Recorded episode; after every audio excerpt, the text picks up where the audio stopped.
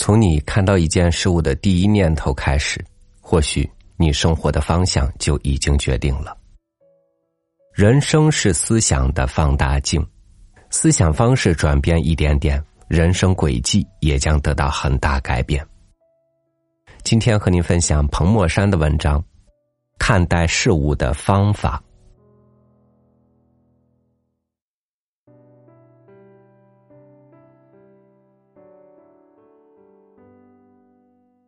今天参加公司一个庆典活动，从前期的筹备到现场的呈现，以及过程中的各个环节，都离不开台前幕后人员们的付出。也更加体会到了，其实每一件事，无论大小，都是众多因素的合力，而我们只是其中一个分子。每个人其实就是广阔世界的一个分子。这句话出自一本叫做《你想活出怎样的人生》的书。这本书通过一个外号叫“哥白尼”的少年成长过程中经历的困惑，探讨了生而为人真正重要的东西，影响了一代又一代读者，包括动画大师宫崎骏。据说这本书，宫崎骏从十岁读到七十岁。而且前两年还宣布要把它拍成电影。话说回来，在这本书里，作者通过小哥白尼的感悟，提出每个人都是广阔世界的一个分子，大家聚集在一起，创造出这个世界，随着世界的波浪移动，活着。这个观点把我们一下子从自我的中心放到了更广阔的世界。而最让我受启发的是，接下来从介绍哥白尼的日心说到讲述看待事物的方法。哥白尼提出日心说的故事，我们都在课本上读过。在他提出这一学说之前，人们都相信自己所见，认为太阳和星星是围绕着地球转动的。原因之一是，基督教的教义使人们相信地球是宇宙的中心。但是这背后更深一层的原因，是因为人无论什么时候都习惯以自己为中心进行观察与思考，于是便出现很多你以为的你以为。哥白尼在研究时发现，一些天文学现象用地心说根本无法解释，百思不得其解之后，他突然转变了想法。尝试从地球围绕太阳转动这一角度思考，结果，此前许多无法解释的现象终于豁然开朗。后来，伽利略和开普勒等学者继续研究，证明了日心说的正确性。如今，日心说是理所当然的常识，成为小学课本里的内容。但是，当日心说刚被提出时，世间曾一片哗然，支持这一假说的学者甚至被打入监牢，受到严酷迫害，相关的书籍资料都被焚烧。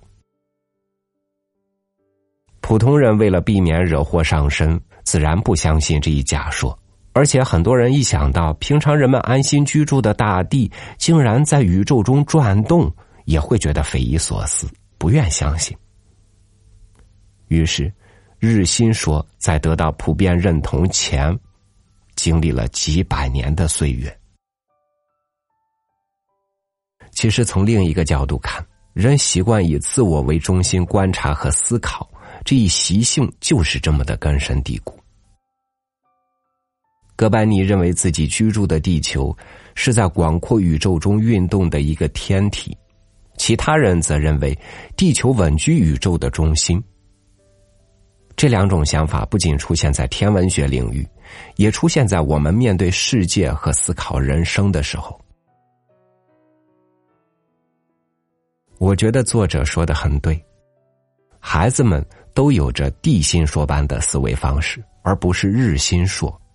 的确，我们稍微观察一下就会发现，孩子们的认知体系都以自我为中心。地铁站在我家左边，商场在我家右边，水果店在拐角处，同学的家在我家对面。孩子们会像这样以自己家为中心认识各种事物，认识他人也一样。比如说，那个人是我爸爸在公司的同事，这个人是我姐姐的朋友，到头来总是以自己为中心思考。长大以后，人们才会或多或少产生类似日心说的思维方式，以广阔的世界为前提。再了解世界上多种多样的人与事，比如说，说到某个地方，只要说出哪个省哪个市，就知道它的位置，不一定要知道和自己家的关系。说到某个人，只要说是某个公司的老板或某学校的校长，大家就能互相了解说的是谁。但值得注意的是，即使长大后会采取这样的思维方式。也只不过是表面现象。人习惯以自己为中心思考、判断事物，这种想法根深蒂固，即使长大后也很难改变。尤其是在关乎自身利益的时候，很难做出客观正确的判断。绝大多数人都会陷入自私自利的考量，所以无法看清真相，只看得到对自己有利的部分。这时候就又回到了纯粹的地心说思维。在这种情况下，很少有人能够坚持哥白尼式的思维方式，于是，这种思维方式也就更加难能可贵。如果人们深信地球是宇宙的中心，就无法了解宇宙的全貌；同样，一旦仅以自己为中心判断事物，就会无法了解世界的真相。其实，大到认识世界真理，小到日常的沟通交流与合作，地心说思维将会阻碍我们更好的生活，更好的活出自己想要的人生。我们在现实生活中碰壁、恼怒、困惑，有时候其实是因为以自己为中心去思考问题。但其实，从日心说思维角度看。一方面没有多少人关注你，另一方面，借用一句流行语：“你以为你以为的就是你以为的吗？”那不一定。生命的成长成熟，也许就是地心说转向日心说的过程。当我们能够深切感受到自己是这广阔世界中的一个分子，我们的生命也会随之辽阔起来。我们。也更有可能活出自己想要的人生。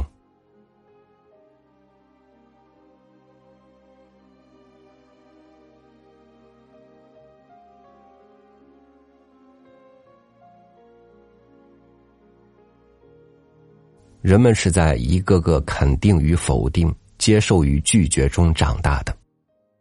敢于推翻一个旧的我，才有一个新的我。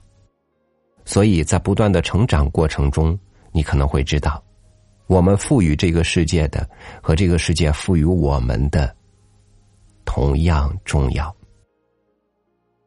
感谢您收听我的分享，我是超宇，祝您晚安，明天见。